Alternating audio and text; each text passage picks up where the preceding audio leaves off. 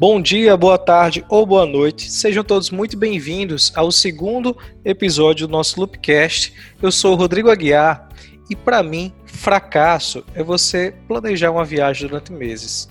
Comprar uma passagem, deixar tudo ali muito bem arrumadinho e chegar no dia da viagem e perder o voo. Olá, eu sou Laise Cabral e para mim fracasso é você ir para a autoescola, fazer toda a preparação das aulas, fazer prova teórica, ir para a prática na rua e quando chegar na hora do exame você não passar. Para mim isso é um verdadeiro fracasso. Olá, eu sou Beatriz Mendes e para mim Fracasso é quando você vence a preguiça, coloca sua roupa de correr e quando você coloca o pé fora de casa, a chuva vem. Para mim, isso é um grande fracasso. Alguns diriam que é um livramento, tá, Bia? Universo conspirando ao seu favor e dizendo: Beatriz, fica em casa, vá assistir o Netflix. Não, já tinha vencido a preguiça, Rodrigo. Muito bem, muito bem. Cada um com as suas concepções sobre esse que é o tema fracasso a princípio, o tema fracasso ele pode ser assim pesado, um tema que ninguém gosta de falar, mas eu tenho certeza que essa jornada que nós vamos ter de bate-papo vai ser muito bacana para entender o quanto o fracasso faz parte do nosso dia a dia e como ele pode ser utilizado ao nosso favor. Então é isso. Participe conosco. Eu tenho certeza que esse podcast vai te ajudar não só a entender um pouco mais o que é o fracasso, o quanto ele pode nos ajudar, inclusive, a entender a vida de uma outra maneira e fazer com que a gente tenha mais leveza no nosso viver. Seja bem-vindo ou bem-vinda e vamos lá.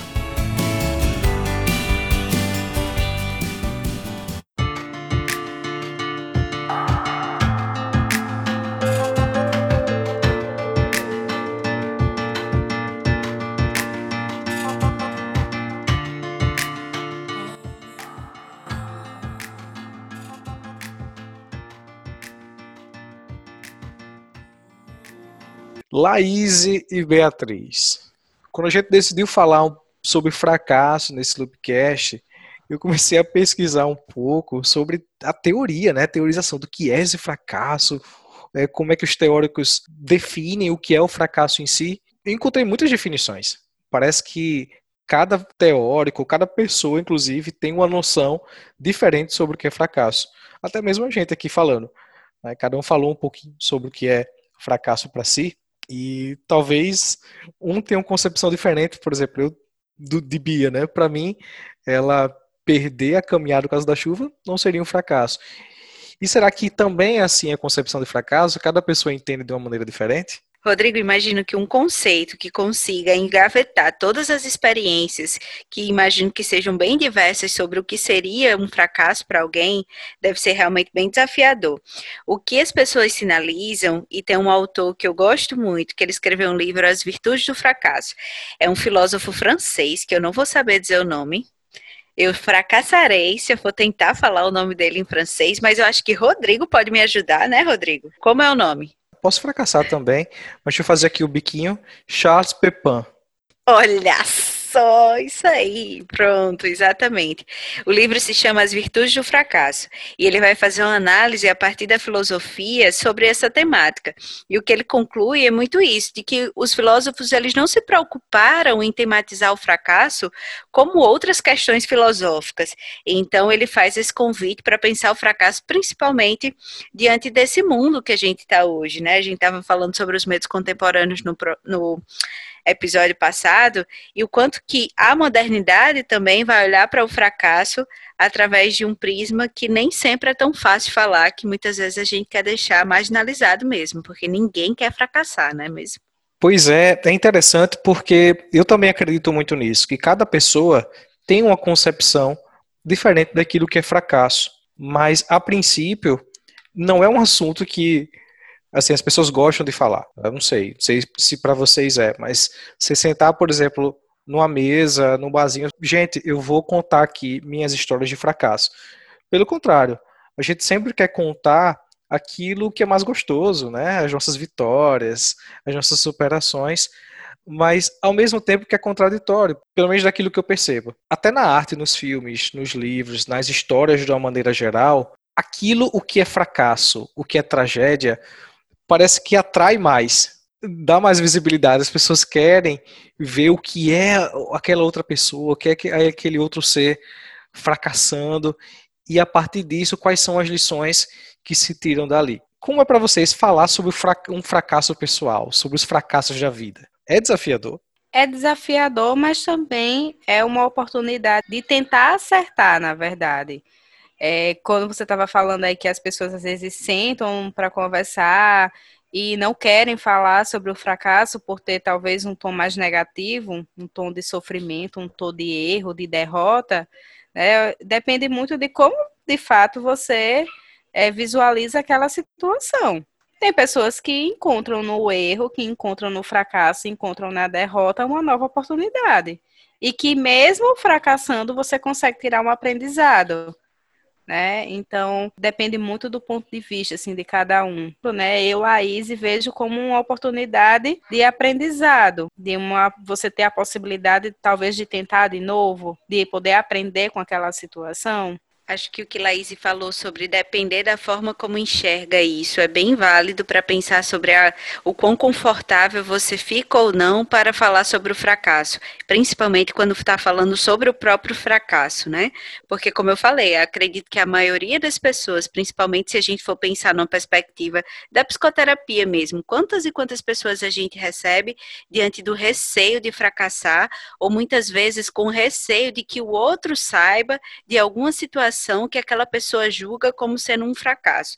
Então, eu imagino que hoje a gente tem uma ideia de fracasso como um erro, como algo definidor da minha trajetória. Então, se eu não passei na prova do Detran, nossa, isso para mim, eu sou um fracassado. Ou se eu não consegui passar no vestibular, nossa, então isso para mim define a minha existência. Então, eu imagino que muitas pessoas é, sinalizam o fracasso como um erro muito essencial, como algo que vai ser definidor da própria vida. Então, consequentemente, a gente está lidando com algo que é muito forte. Então, acredito, como Laís falou, depende muito da, da maneira como eu enxergo o fracasso. Laís falou sobre um aprendizado, e aí eu já acho que aí tem uma reflexão sobre isso que é muito importante, né? Isso é interessante porque, por exemplo, eu gosto de, de fazer um paralelo entre derrota e fracasso. Para mim são coisas diferentes. Um exemplo aqui bem real, um exemplo meu. Quando eu terminei a faculdade, terminei minha graduação, fiz serviço social, eu, obviamente, desde o início que eu comecei a faculdade e tal, todo um projeto, ah, terminar a graduação, vou ser um profissional, mercado de trabalho e tal, vai ser, vai ser massa, vai ser um sucesso. Só que quando terminei não foi bem assim. Eu fiz entrevistas, participei de seleções e não consegui me inserir dentro do mercado do trabalho enquanto assistente social fazia parte de um projeto, de um projeto profissional que eu me preparei durante anos para poder alcançar e desfrutar né, dos benefícios é, quando estivesse graduado. Mas aí eu vejo que existiram pequenas derrotas para poder fazer com que o fracasso chegasse. Que pequenas derrotas? Cada processo seletivo que eu participava e, por exemplo, tinha um não, não dava certo por N motivos, era uma derrota. Era uma derrota ali específica, uma derrota aqui, uma derrota lá e assim por diante. E quando eu me vi numa situação que estava muito problemática para poder é, continuar investindo naquilo, eu me senti, me vi numa situação de fracasso, onde eu não consegui êxito, não consegui sair vitorioso daquilo que eu planejei durante tanto tempo, e aí eu acabei enveredando por uma outra carreira. Vocês enxergam também assim é, a, a fracasso ser diferente de derrota?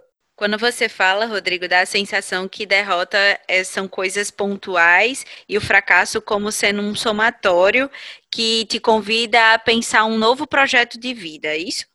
Isso, exato. Por, por exemplo, você pega um campeonato de futebol, um esporte qualquer, mas pegar um campeonato de futebol, você tem lá 20 partidas para você poder chegar ao título.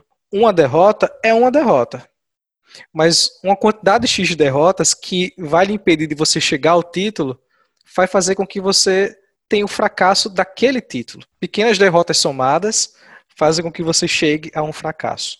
É como se você me dissesse que no fracasso esse projeto ele tem afindado e você não pudesse mais retornar a ele. Se a gente pensa na Copa do Mundo de 2014, perdemos, perdemos feio, E aí a gente de, foram várias derrotas e houve o fracasso desse título. Não tem como a gente retornar para aquele projeto de 2014. Isso. Porém, eu tenho uma possibilidade de tentar em uma outra Copa do Mundo. Perfeito, concordo. Eu penso exatamente assim.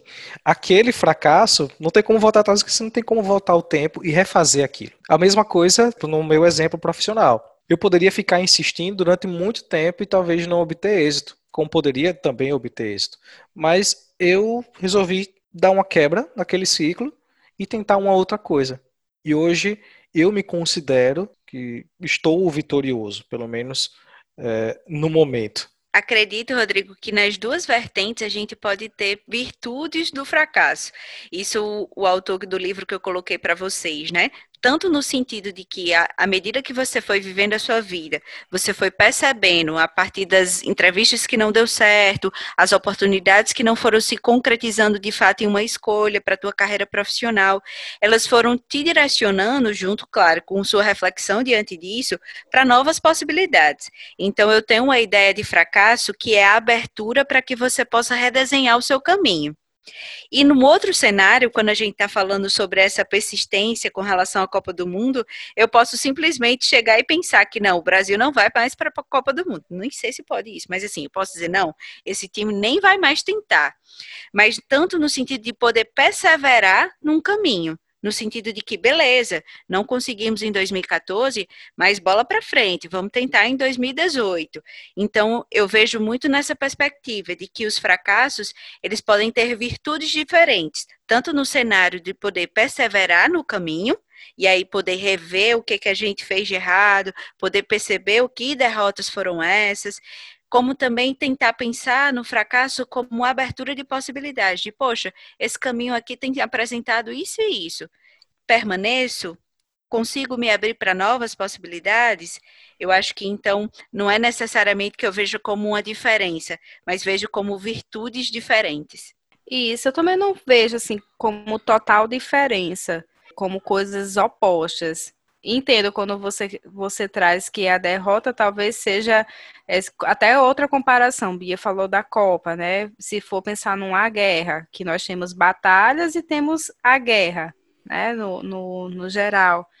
Como se o fracasso fosse algo maior. E se for pensar assim, ah, eu fracassei, não consegui vencer a Copa de 2014.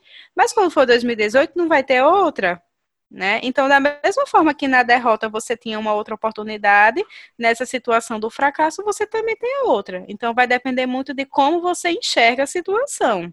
Né? Se aquilo é algo que vai te limitar e que vai interromper as outras possibilidades, ou não. Né? Então, é bem interessante, porque, de fato, não existe um conceito, uma ideia formada, mas vai depender muito de, do ponto de vista de cada um mesmo ainda no exemplo da Copa do Mundo, existem circunstâncias diferentes. Porque nem todo jogador que estava é, disponível fisicamente, etc., na Copa de, por exemplo, 2014, teve como disputar a Copa de 2018. E para ele, por mais que para o Brasil possa ser, a seleção brasileira possa ser uma outra oportunidade, uma outra Copa, de ter uma vitória, mas para aquele jogador pode ter sido um fracasso porque ele não vai ter outra oportunidade. E aí isso acontece com todos nós. Eu acho que no esporte isso é mais evidente, principalmente no futebol no Brasil, porque o Brasil para, assiste nas Olimpíadas, enfim, nos esportes de uma maneira geral. Mas isso acontece diariamente, principalmente quando a gente fala no contexto profissional, que o esporte também é uma profissão. Mas nas profissões de uma maneira geral, isso acontece diariamente e às vezes a gente não percebe. Na vida como um todo, né? Na vida como um é todo. É pensar que na, no dia seguinte a gente já vai ter um aprendizado diferente, talvez vai ter uma postura diferente na vida, um enfrentamento diferente, e a situação, a vivência já vai ser outra. Então, de modo geral, o que a gente conversa é o quanto que, quando eu vivencio uma experiência, essa experiência pode me trazer possibilidades de aprendizado. Eu digo possibilidades porque nem sempre a gente está aberto para aprender, né? No cenário de que, diante de uma perda, diante de um erro, diante de, uma, de um fracasso, eu tenho aí uma abertura. E aí, o que é que eu vou conseguir também enxergar e tirar de aprendizado disso é uma, uma perspectiva aí para que a gente possa refletir, né? Porque nem sempre é, a gente vai estar tá falando que todo erro, todo fracasso vai gerar um aprendizado, ponto. Não, ele é possibilidade. E aí também vai depender de quanto que a gente está aberto para enxergar nisso a possibilidade de aprendizado e acaba falando sobre algo que também é muito importante quando a gente conversa sobre o fracasso, que é nele que o ser humano também se é, se diferencia das outras espécies, né? Enquanto seres humanos somos nós que conseguimos aprender com o erro. Se a gente for pensar na abelha que segue seus instintos e se há um erro nessa forma instintiva de funcionar, o que é que acarreta, né, para a abelha? Mas para nós seres humanos é, temos a possibilidade de aprender com erro. Isso é uma característica muito nossa, né? É o que a gente chama no Scrum, que é a metodologia ágil, de execução de projetos, a gente executa várias etapas de um projeto dentro de um, eh, de um determinado período. E essas tarefas do projeto em si, a gente se reúne após a finalização delas para discutir o que, é que deu certo e o que, é que deu errado. Nós, Vemos os erros como possibilidades de melhorias, não como fracasso. Inclusive, a gente chama de lição aprendida. E eu acredito que esse termo é algo que muitas vezes a gente esquece de trazer isso para nossa existência, para o nosso dia a dia. Bicho, todo mundo erra, todo mundo fracassa. Todo mundo. E acredito que no fracasso você consegue ver com mais nitidez as lições aprendidas daquilo.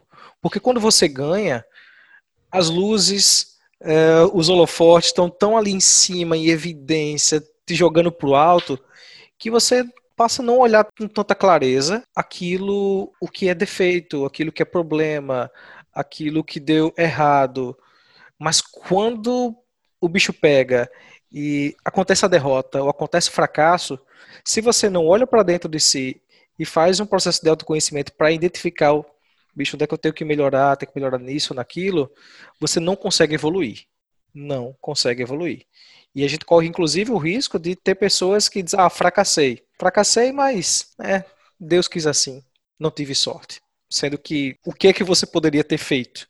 E o que é que você pode fazer a partir dos, das lições aprendidas é, que você teve dessa derrota ou desse fracasso? E acredito que quando a gente fica discutindo um pouco desse nomezinho, né, do fracasso, da lição aprendida, o quanto que aí tem também das construções que a gente foi colocando para essa palavra fracasso. A própria palavra parece carregar uma nuvenzinha negra, né? Então é difícil até colocá-la no nosso discurso e a gente fica tentando modular um pouco isso. E eu fico pensando o quanto que tem aí já de significados construídos diante dessa palavra que quando a gente usa, vem um certo peso.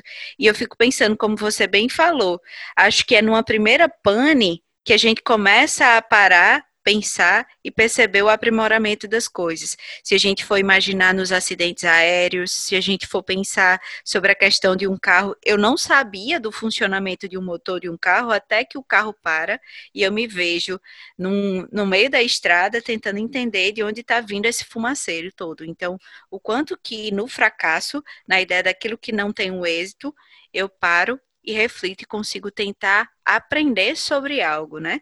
Mas muitas vezes a gente não quer falar sobre isso, não quer experienciar isso e quantas oportunidades a gente perde, né?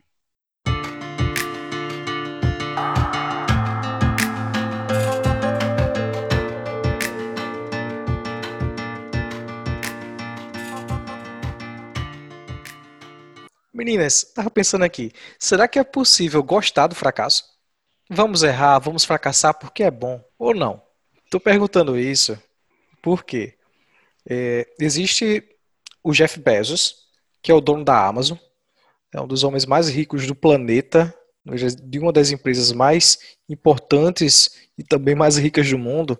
E recentemente ele escreveu uma carta aos sócios da Amazon dizendo o seguinte: estamos dispostos a falhar. E esta disposição às falhas não vai mudar em 10 anos. O tamanho do nosso fracasso deve continuar a aumentar conforme fazemos novas coisas ousadas. Ou seja, é ele incentivando as pessoas da sua organização, da sua empresa, a fracassar. O fracasso é uma demonstração de ousadia. Ou seja, é como se os ousados fracassassem mais. Porque quando você usa, você se coloca numa posição de risco diferente de quem está ali numa posição mais confortável. Vocês pensam assim também? Vocês também têm um apreço assim pelo fracasso ou não? É, Rodrigo, eu penso que é difícil alguém ter a iniciativa, a ação de, de executar algo, de fazer algo com o intuito de fracassar.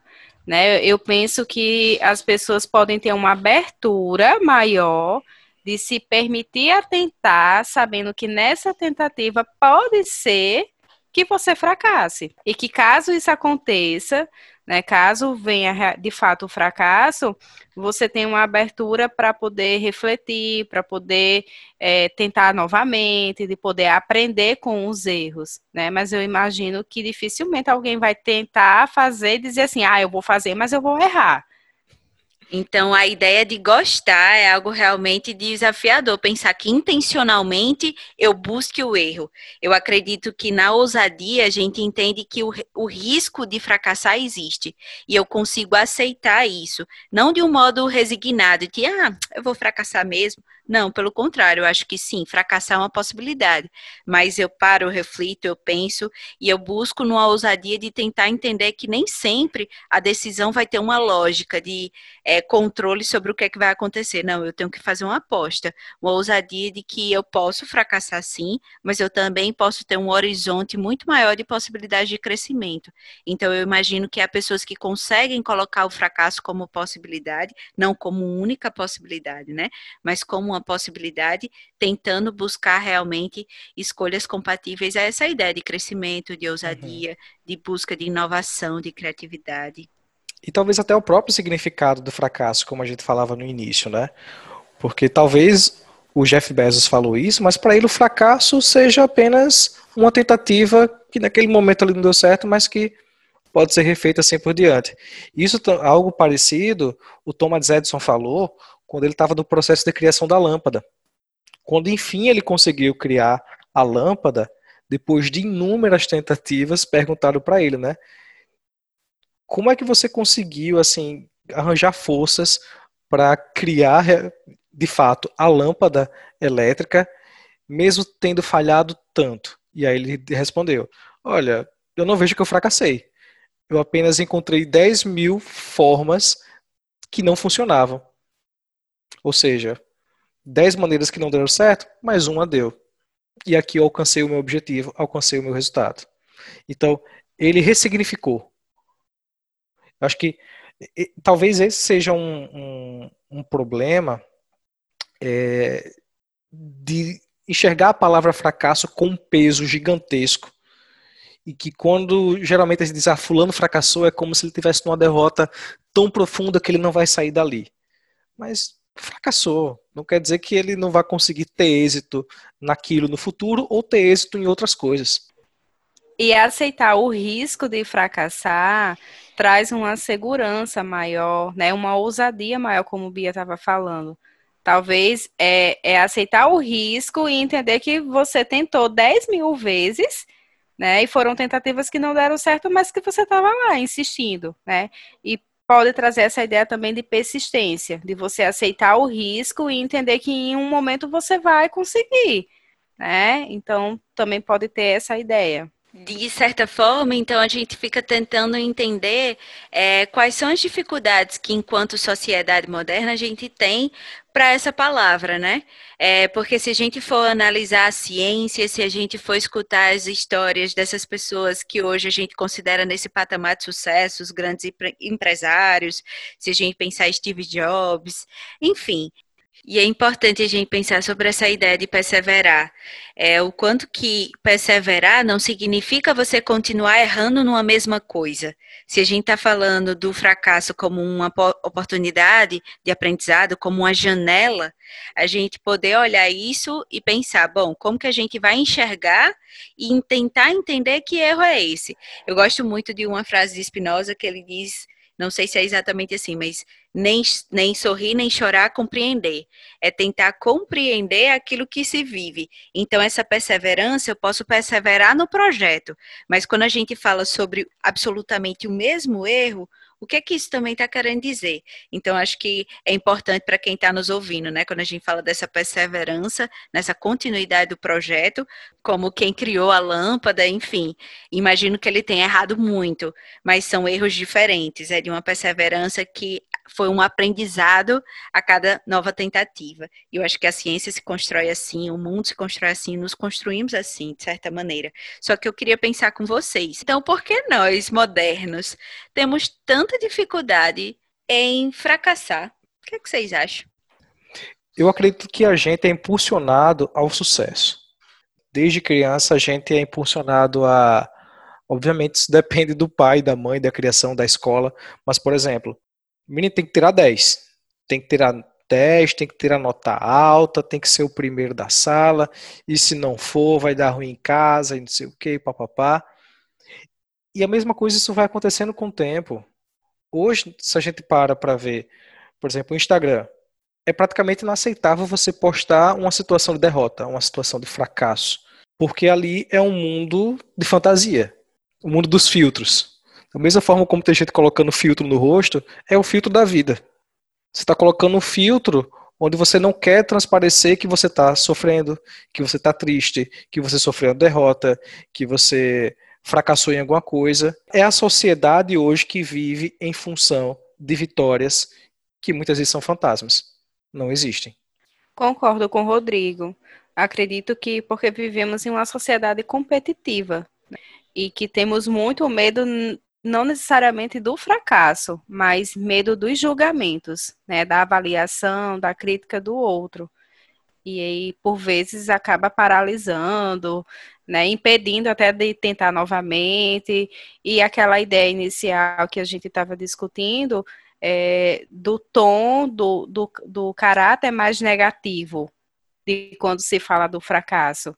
Né? Talvez as pessoas vão ter dificuldade de falar da, dos fracassos da vida com pessoas estranhas. Talvez você tenha uma abertura maior de falar com aquela pessoa que você tem uma confiança maior, né? Tem uma relação talvez mais segura e que sabe que o outro não vai julgar você. Então eu acredito que tem mais essa dificuldade, né? Não necessariamente o medo de fracassar, mas muito mais o medo do julgamento. Engraçado isso que você falou do julgamento, porque é, no livro que eu falei para vocês, é interessante que ele traz uma reflexão muito importante, que a nossa sociedade contemporânea, principalmente se a gente for pensar aí na modernidade, e isso se acentuando nessa pós-modernidade, é, somos formatados numa ideia de querer poder. Não sei se vocês concordam comigo, mas é, a gente meio que foi formatado muito a ideia de que se você quer, você consegue. Basta você lembrar, eu estava lembrando muito quando eu li essa parte do livro, daquela música é, Lua de Cristal da Xuxa, assim, tudo que eu quiser. Foi longe, hein? Não, mas no sentido disso, assim, que tudo vai se realizar, basta, basta querer.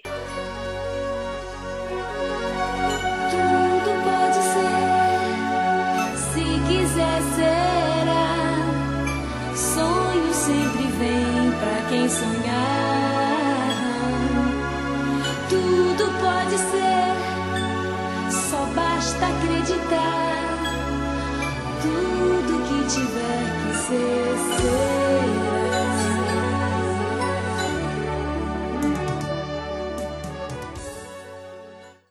Então, assim, isso constrói para a gente uma hiperresponsabilidade no ser humano e que nós somos capazes de modificar a realidade.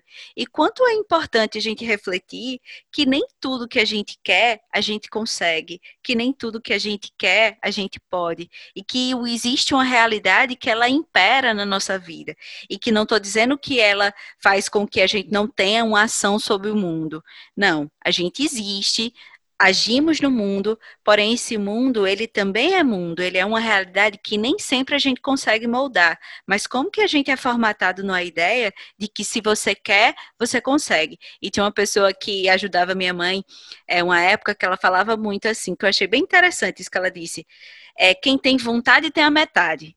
Eu acho que ter vontade é sim um fator muito importante, mas que a gente não tem tudo por ter vontade. Acho que isso é um aprendizado muito importante para que a gente possa lidar com o fracasso de uma outra maneira, entender que a realidade ela existe, que nem sempre a gente consegue modulá-la à nossa vontade. Tem até outra música, aquela de Renato Russo, mais uma vez, que fala, né? Quem acredita sempre alcança.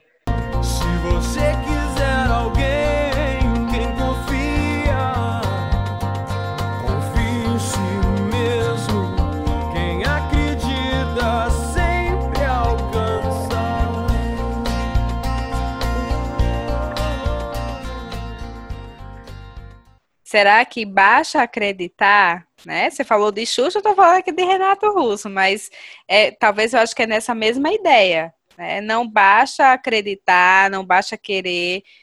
Tem outras coisas aí no meio do caminho, né? É multifatorial. Então, fica aí a reflexão mesmo, que não necessariamente a gente vai fracassar porque não, porque foi falta de vontade, foi falta de desejo, foi falta de empenho, né?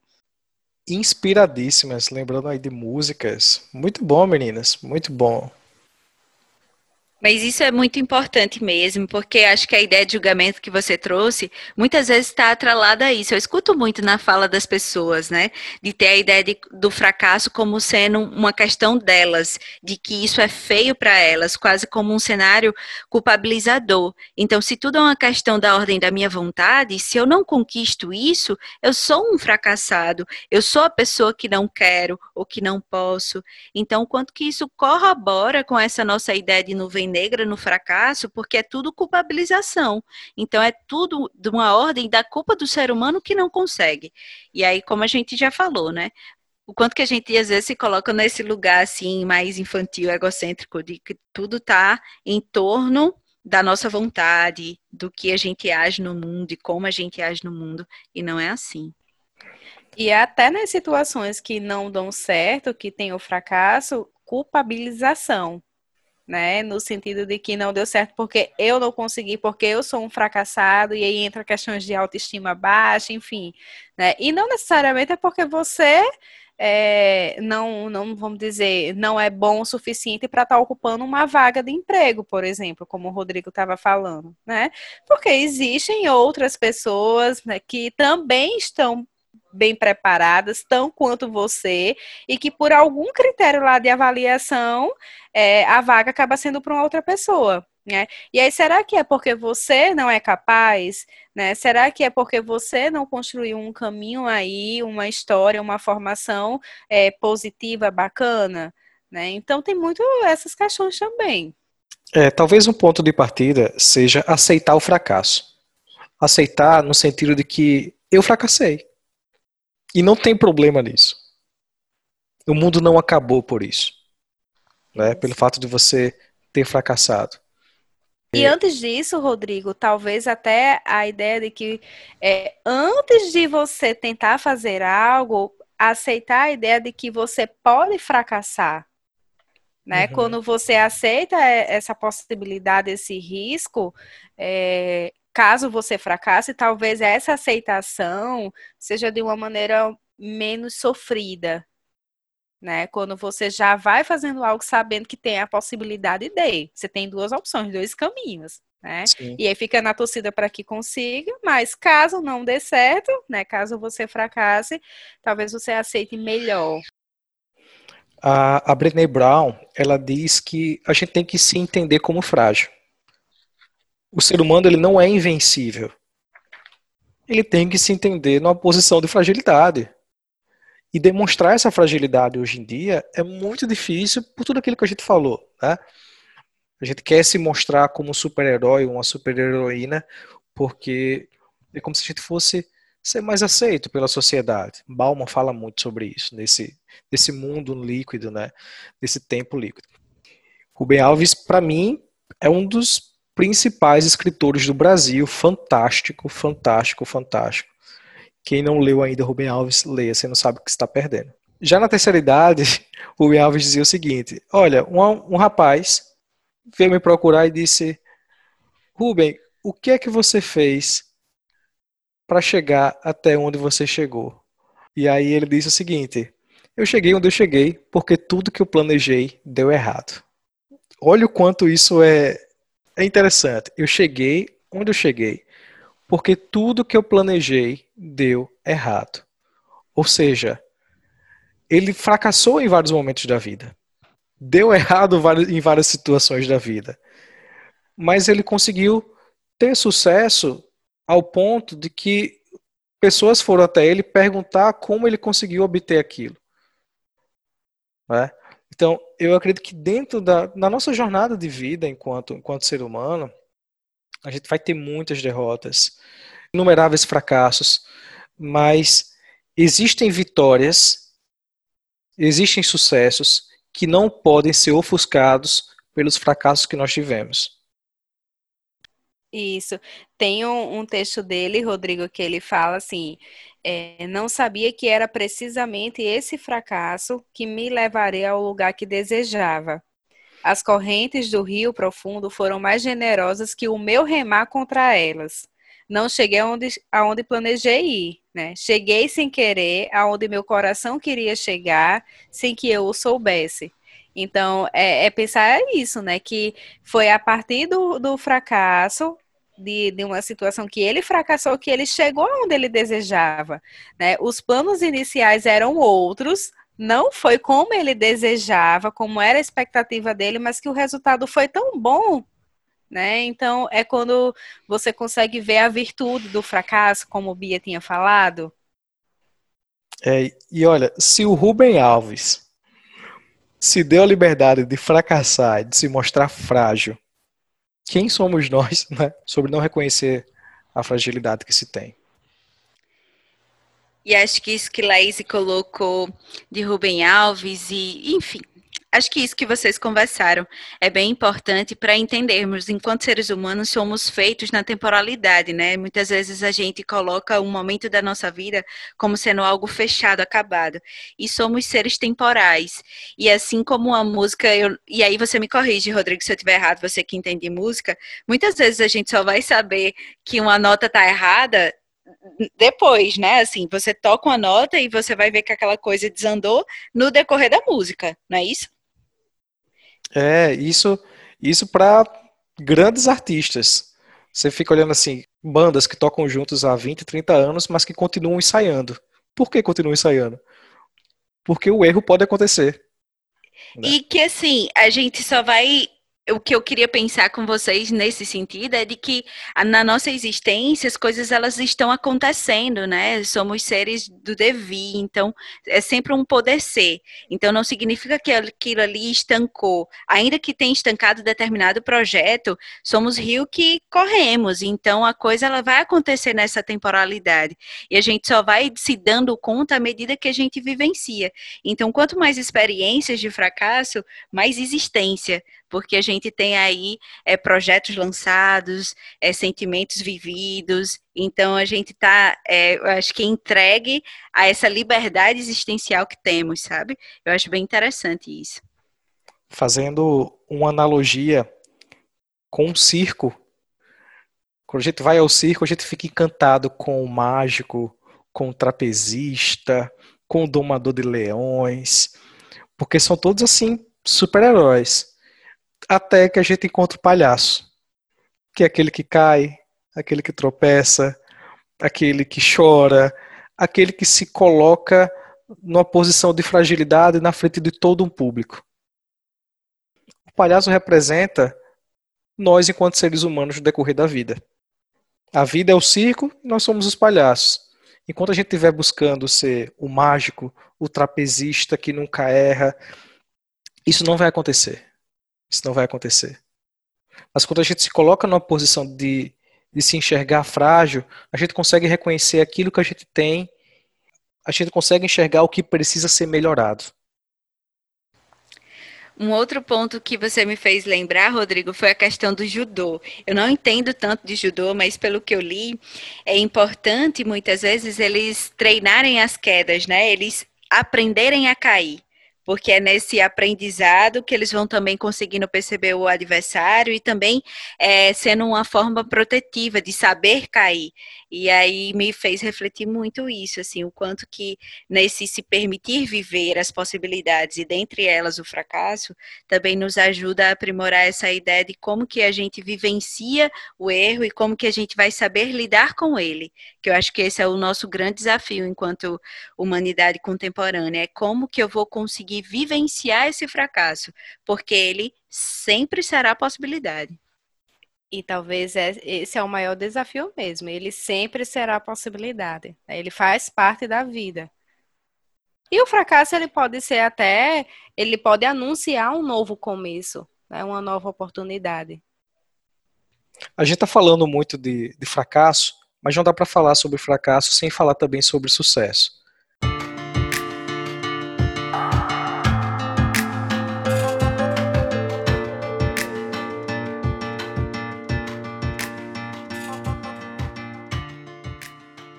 Vocês têm a impressão de que o sucesso às vezes cega?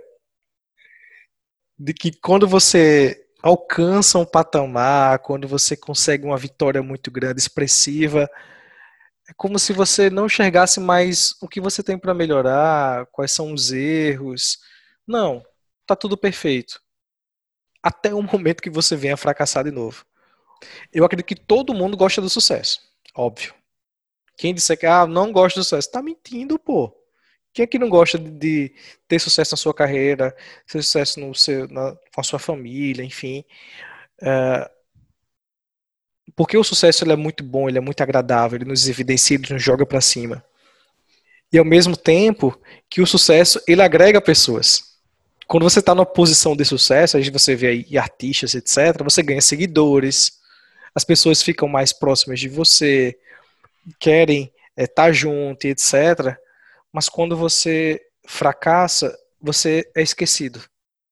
E esse esquecimento, ele pode ser muito perigoso, porque principalmente para quem já alcançou o sucesso. A autora do livro Comer, Rezar e Amar, Elizabeth Gilbert, ela diz o seguinte, que quando ela escreveu o livro, ela não esperava o sucesso que teria, que se transformaria num filme de Hollywood. E assim, foi incrível o, o sucesso que ela teve, isso ela falando no TED. E até chegar o momento que ela precisou escrever um segundo livro, por uma exigência da editora, que ficou lá pedindo para que ela escrevesse, etc. Ela disse que o que mais preocupava ela não era o texto, o, o conteúdo do livro, mas é se ela conseguiria manter o sucesso ou não, ou se ela fracassaria. Até o que aconteceu foi que ela escreveu o segundo livro, não teve sucesso, foi praticamente um fracasso. Foi um fracasso, na verdade, de venda se comparado com o primeiro. E aí ela fez um, entrou no processo de autoconhecimento, de entender que, poxa, eu vou ter que ficar presa a escrever um livro porque a editora está me pressionando, ou vou escrever outra coisa que eu queira e sem me preocupar com o sucesso como eu escrevi o primeiro. E assim ela fez. Ela escreveu outros livros que fizeram também sucesso, que ela recebeu excelentes críticas e ela voltou àquele patamar que ela estava antes, mas a partir do momento que ela não se sentiu mais obrigada a ter sucesso. E eu acho que isso fala muito da nossa realidade hoje. Às vezes as, as outras pessoas nos cobram, mas a gente também se cobra ter sucesso. Ah, eu ganho X, eu tenho que ganhar mais. Eu tenho um celular Y, eu tenho que ter um celular melhor. Eu estou na posição X na empresa, eu tenho que estar na posição maior. E assim por diante e assim por diante. Às vezes quem está do nosso lado nem está nos cobrando tanto, mas a gente tem essa autocobrança porque é como se aquele sucesso ele não bastasse. Sempre é preciso mais, mais e mais, ou talvez o medo de perder aquela posição que a gente tem, que no momento é tão confortável. Rodrigo, é, esse livro foi o primeiro livro que ela escreveu, O Comer, Rezar e Amar? Ou esse foi o primeiro livro que ela teve sucesso? Não, Laís, não foi o primeiro livro dela. E será que tem uma diferença, que faz diferença, Rodrigo? O fato de não ter sido esse livro que foi o que ela teve o maior sucesso, não ter sido o primeiro livro? Né? Será que ela não teve antes algumas produções, algumas publicações em que talvez ela tenha tido um fracasso? Não necessariamente um fracasso, né? Mas talvez não tenha tido o sucesso que esse teve. Então é construção mesmo. Eu acredito que é mais aprendizado, né? Experiência, é, é oportunidade né? E fazendo daquele momento, daquele, daquele sucesso, daquela situação, um aprendizado. E aí ela foi tentar a segunda vez, como você falou, por uma obrigação, e talvez ela não conseguiu Sim. colocar ali no papel, né, é, a essência, sei lá, a ideia mesmo dela, né, por ser obrigação. E talvez ela depois tenha feito outros, outras histórias, ter escrito outros livros que tenha tido sucesso, talvez não igual, né, tanto quanto esse, mas que ela também pode ter um outro tipo de sucesso.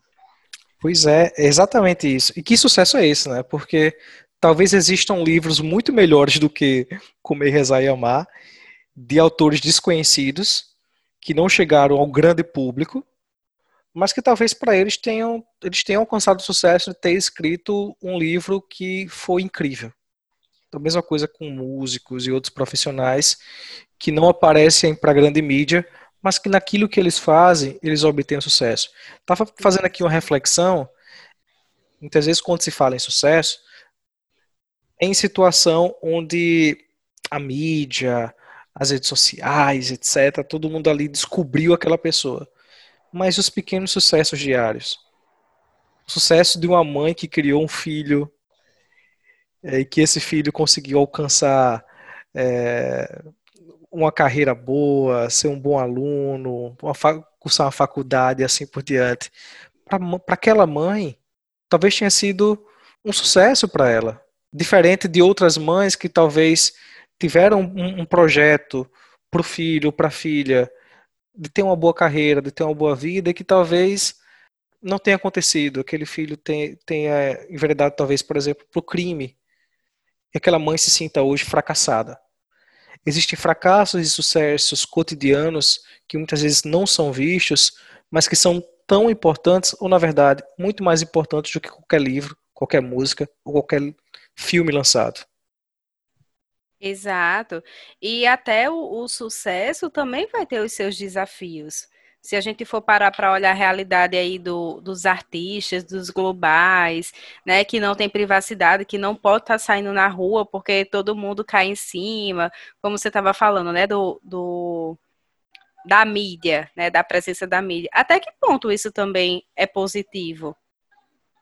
Então, será que também tem um lado negativo em cima do, do sucesso, como a gente estava falando que tem as virtudes em cima do fracasso, né?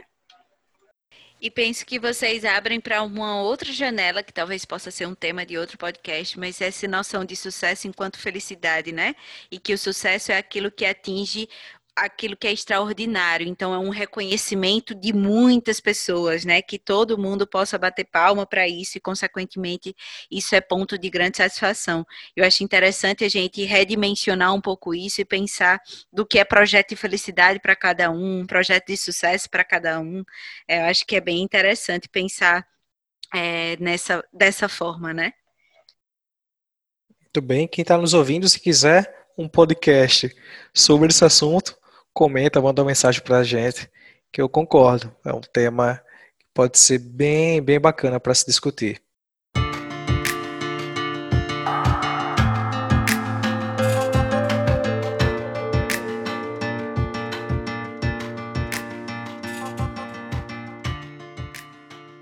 A gente não pode deixar de falar nesse podcast sobre os frutos do fracasso. A gente até falou um pouco ali é, no nosso bate-papo entre uma coisa e outra, mas deixar isso mais fixado. Eu acredito que é enxergar o fracasso não como uma árvore morta, que ela não vai lhe dar nenhum fruto, pelo contrário.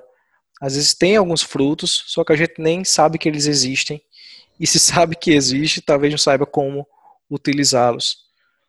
Então, de modo geral, eu acredito que a gente pode ter esse podcast como um convite para poder pensar o fracasso a partir de outras bases.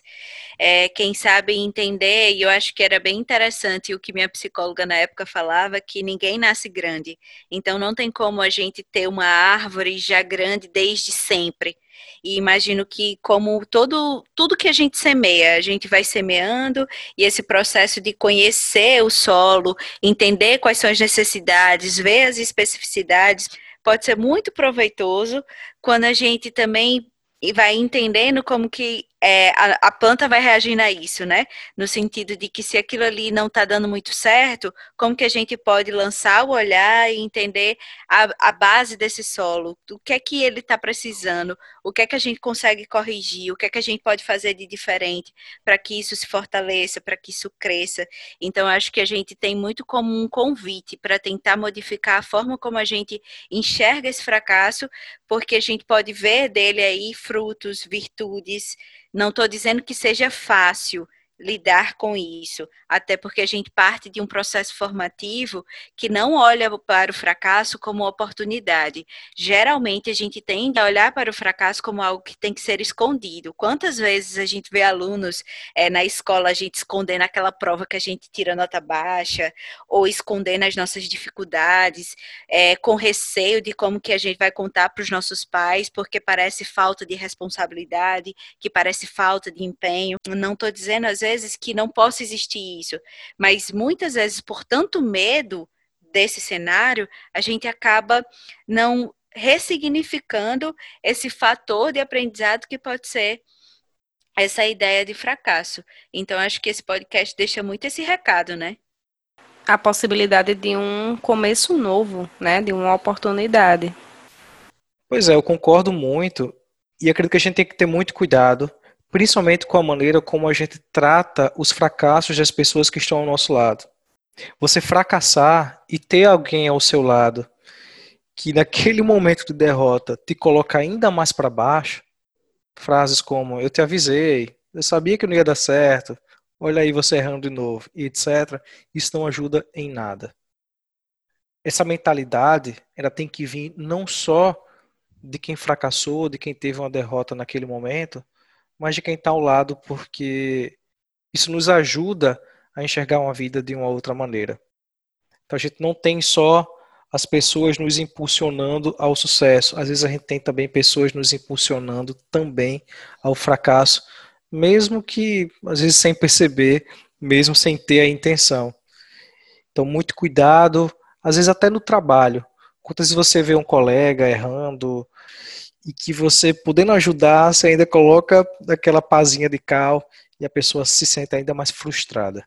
É, pois é, e acho que é quando a gente percebe o, o, fracasso do outro e até mesmo o nosso próprio fracasso, a gente poder entender isso como um ponto e não necessariamente como essa história toda.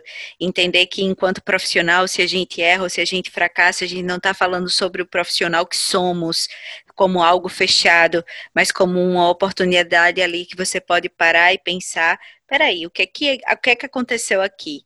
Né? Só que muitas vezes a gente já quer engavetar e rotular como o profissional de sucesso, o profissional do fracasso. E as coisas não funcionam dessa forma. Acho que é sempre tão importante lembrar, tanto nos lembrar, como também lembrar os outros que estão à nossa volta, que também são formados nessa ideia é, de o fracasso como essa nuvenzinha é, que é tão importante a gente poder clarear um pouco mais e tentar abrir o nosso olhar e enxergar o que, é que ele tem a nos dizer. O meu erro ou o meu fracasso não me define. Isso mesmo. e também que todo mundo vai ter os seus fracassos, né? Que talvez aquela pessoa que não fala, que não expõe, é porque colocou ali na gaveta, tá tentando esconder, omitir, mas que todo mundo vai ter, né? Isso faz parte mesmo da vida do humano. E como o autor francês, que eu não sei falar o nome até então, é, coloca que o êxito é sempre uma sucessão de derrotas e vitórias, jamais um simples encadeamento de vitórias. Não é mesmo? E o psicólogo Luiz Alberto Rams, ele diz o seguinte, que existe uma equação de sucesso que envolve quatro pontos. Primeiro, o talento, mas que ele não é o primordial. porque você não precisa nascer com um talento para poder alcançar um sucesso em algo. O acaso ou a sorte, mas que muitas vezes depende do seu preparo para você estar no lugar certo, na hora certa. De você ter uma ajuda e um suporte das pessoas que estão ao seu lado, porque isso é primordial. E acima de tudo, ter o esforço e ter a superação. A gente só consegue ultrapassar a barreira do fracasso e não só utilizar o aprendizado ao nosso favor e crescer junto com isso, de forma de pensamento mesmo, mas a gente consegue trazer isso para a nossa prática quando a gente utiliza um ensinamento para criar algo novo. Seja na profissão que a gente está, seja num relacionamento, seja numa nova profissão, num novo relacionamento, em qualquer área que seja da vida, às vezes é possível se superar a partir dos ensinamentos das lições aprendidas. Então é isso. Nesse processo de alquimia, o que, que eu estou fazendo com o fracasso? O que, que eu estou fazendo com as derrotas que eu encontrei pela vida? É, e que a ideia de, dos conhecimentos, de modo geral, seja no sentido do conhecimento teórico, no sentido do conhecimento que a gente adquire na nossa experiência de vida, seja sempre esse, de nos lançar à própria vida, né? De sempre nos lançar a uma recriação da nossa existência. Eu acho que esse é o grande ganho do conhecimento, né? Então é isso. Gostaria de agradecer, meninas, é, por esse bate-papo mais uma vez incrível segundo Loopcast, mas parece que a gente tem feito isso já há décadas. E tem sido muito bacana conversar com vocês sobre mais um tema que bem desafiador, como foi o de medos contemporâneos. Mas eu acho que a gente trouxe alguns insights bem interessantes para quem está nos ouvindo. Se quiserem falar alguma coisa, o espaço é nosso. Eu quero, eu quero fazer uma provocação para a Laís, que se assim fizer sentido, que ela tente outra vez a danada da carteira de motorista dela. Pode deixar, viu? Eu vou tentar. Então é isso, meninas. Mais uma vez, obrigado. Obrigado a quem nos escutou nesse podcast. Tenho certeza de que em breve nós teremos mais um tema super interessante para que você possa ouvir na sua plataforma preferida. Se puder, deixa a tua avaliação, dá o teu feedback, manda mensagem para a gente, seja pelo Instagram, seja pelo Facebook, por onde você quiser, tá? Aqui na descrição desse podcast você vai encontrar o nosso contato. Estaremos à disposição para trazer mais conteúdos como esse. E a tua participação é fundamental, inclusive trazendo sugestões de outros temas a serem abordados aqui. Loop Inspiração para a Ação.